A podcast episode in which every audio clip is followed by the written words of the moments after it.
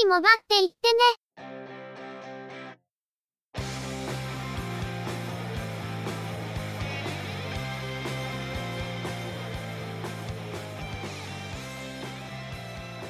通信業界、モバイル、IT に関するニュースや話題を取り上げ、中の人が意見を述べたり、製品レビューまがいのことをしたり、様々な体験について、ご紹介していくポッドキャストです。ゆくもばのおしゃべりはすべて、合成音声によってお送りしています。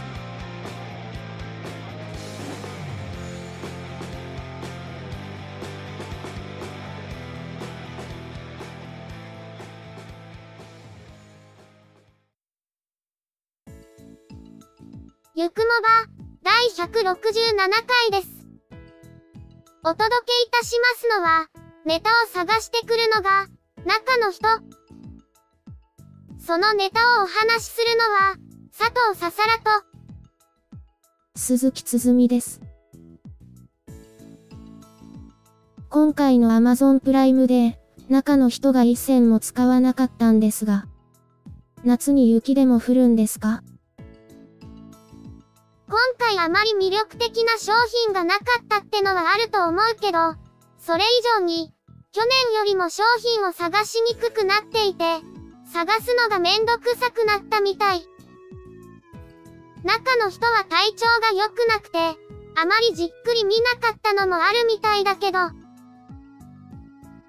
まあ、ここで使わなくても、どこかで使うんでしょうけどね。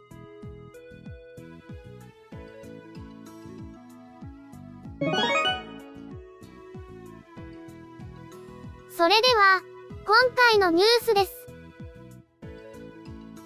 富士通コネクテッドテクノロジーズは、 SIM ロックフリーの Android スマートフォン、 arrows M04 を7月20日に発売することを明らかにしました。今回はデザインを一新し、耐久性能を強化、新たに泡ハンドソープなどでの洗浄に対応しているほか、スマートフォンの操作に不慣れなユーザーでも使いやすいよう、機能を追加、改良しています。筐体のデザインは、NTT ドコモの Arrows NX、F01J のような2層構造を採用。裏面は丸みをつけた柔らかい手触りの素材を採用し、右側の音量キーは丸ボタン型に変更されました。カラーはホワイト、ブラックの2色ですが、いくつかの限定カラーを設定しており、楽天モバイル限定のゴールド、マイネオ限定のグリーン、IIJ ミオと家電量販店限定のデニムブルーが設定されています。背面のデザインはカラーにより異なり、ホワイト、ブラック、デニムブルーには従来モデルと同様、富士通のインフィニティマークを刻印、ゴールドとグリーンは、背面の左下にアローズのロゴが刻印されています。耐久性能では、防水、防塵に加えて、富士通のスマートフォンで初めて、泡立てた食器用洗剤や、泡タイプのハンドソープでの洗浄に対応。耐衝撃性能を強化し、ミルスペックに準拠した21種類の耐久試験を実施し、高温、低温環境下や塩水環境下などでの性能を確認しているとのこと。内部構造には F F01J と同様のステンレスフレームを採用し、画面割れに対する耐性を高め、1.5メートルの高さからのコンクリートへ落下させる独自試験をクリアし、落下への強度を検証しているとのことです。ハードウェアとしては前のモデルである、アローズ、M03 と同等で、カメラも同様ですが、今回画質のチューニングを見直しているとのこと。従来機では青みが強い画質に調整していたとのことですが、今回はより自然な色合いに修正、白飛びも起こりづらくなっているとのこと。インカメラでは新たにインカメラフラッシュを搭載したほか、レン写した4枚から明るい画像を合成する機能を追加。暗所撮影性能を大幅に向上させたとのことです。シムロックフリーアローズの最新モデルが発表されましたが、NTT ドコモのアローズ B、F05J で予想できた通り、ハードウェアスペックはアローズ M02 から据え置きになってしまいました。なぜか、手洗いできるという特徴を追加されたという謎仕様ですが、耐久性はこれまでのノウハウを反映して強化されているようです。人妻そう。やめろ。今回は限定ボディカラーを複数設定していますが、シムロックフリーのスマートフォンも、ハイスペックなものが増えてきているので、アローズ M03 からのキャリーオーバーというスペックだと、見劣りしてしまうというのは否めないところです。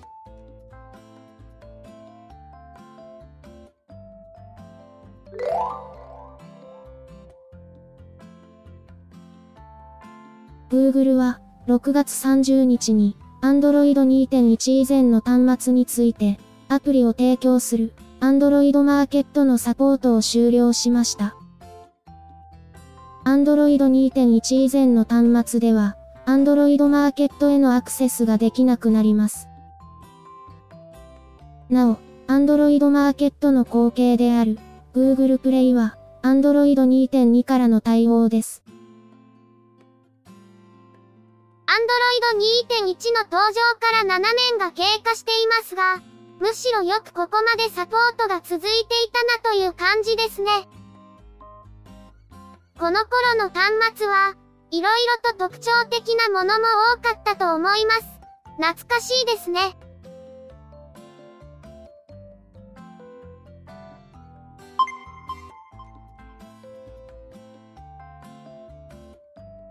KDDI は、鹿児島県奄美市の三太郎トンネルを au4G LTE 化し、7月14日から LTE サービスを開始しました。三太郎トンネルは、奄美大島を貫く国道58号線の中間地点に位置する、全長2027メートルのトンネルで、NTT ドコモは以前から LTE エリア化していましたが、KDDI ではまだでした。8月20日に奄美市で行われる、三太郎祭りでは、英雄の三太郎シリーズの CM に登場した、三太郎温度が踊られる予定となっているとのことです。三太郎だけに、三太郎トンネルを LTE エリア化。どうしてこうなった？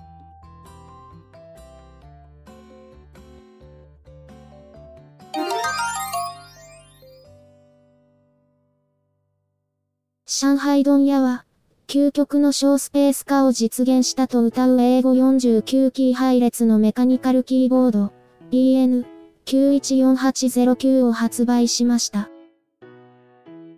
テンキーやファンクションキーだけではなく、 ASCII 配列における数字の列も省いた、4列の英語49キー配列を採用することで、ポケットに入る奥行きを実現。ファンクションキーや数字、記号の入力は、FN キーやシフトキーと指定のキーのコンビネーション入力を行います。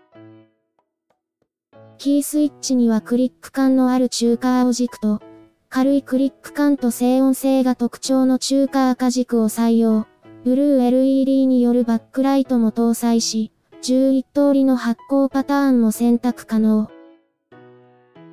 インターフェースは USB で、キーピッチは約 19mm。ストロークは約 4mm、本体サイズは幅 275mm、奥行き 85mm、高さ 35mm、重量は約 355g です。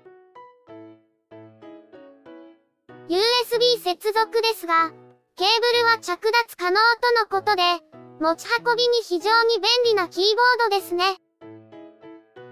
青軸バージョンと赤軸バージョンが用意されているので、好みに合わせて選べるのもいいと思います。中の人の好みは、茶軸なんですけど。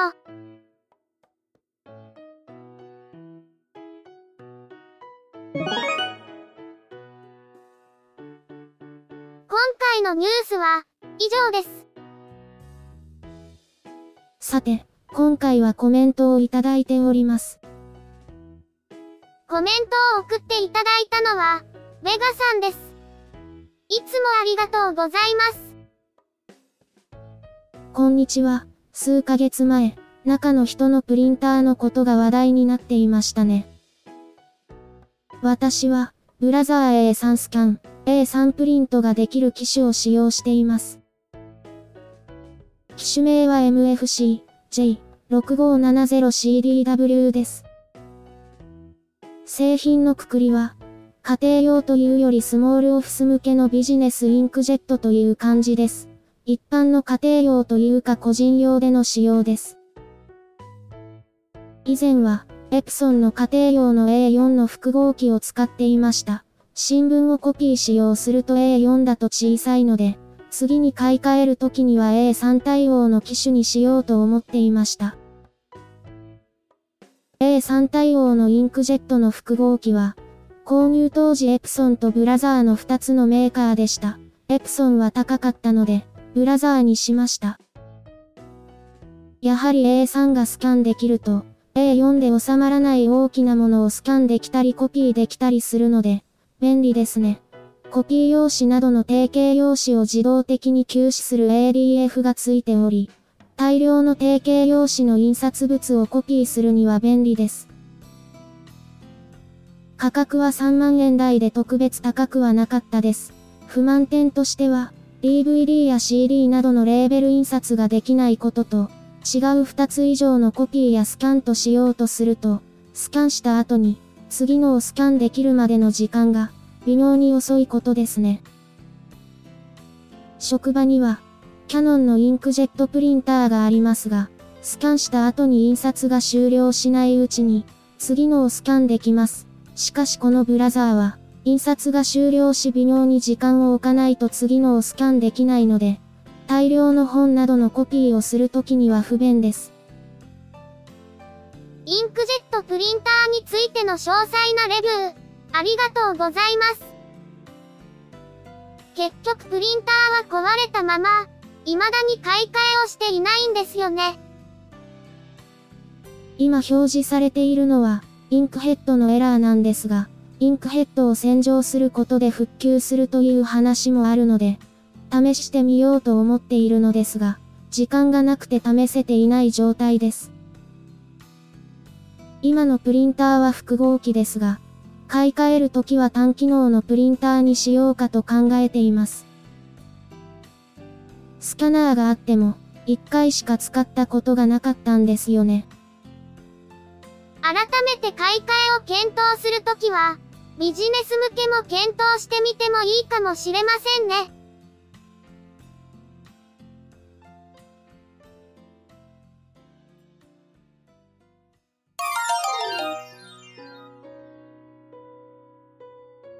ゆくもばでは、お聞きの皆様からの、ご意見、ご感想などのコメントをお待ちしています。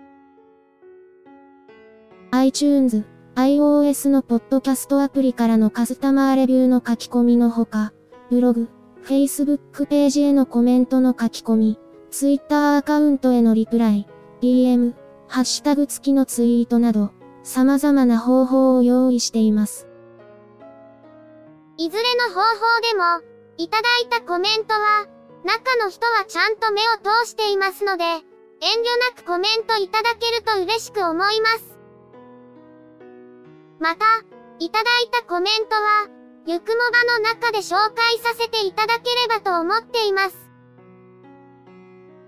Twitter のアカウントは、yukumoba、ハッシュタグは、シャープ yukumoba です。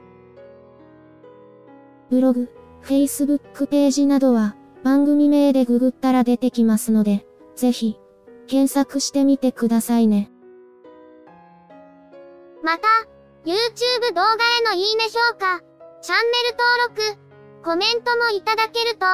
続けるモチベーションにつながりますので、ポッドキャストともども、どうぞよろしくお願いします。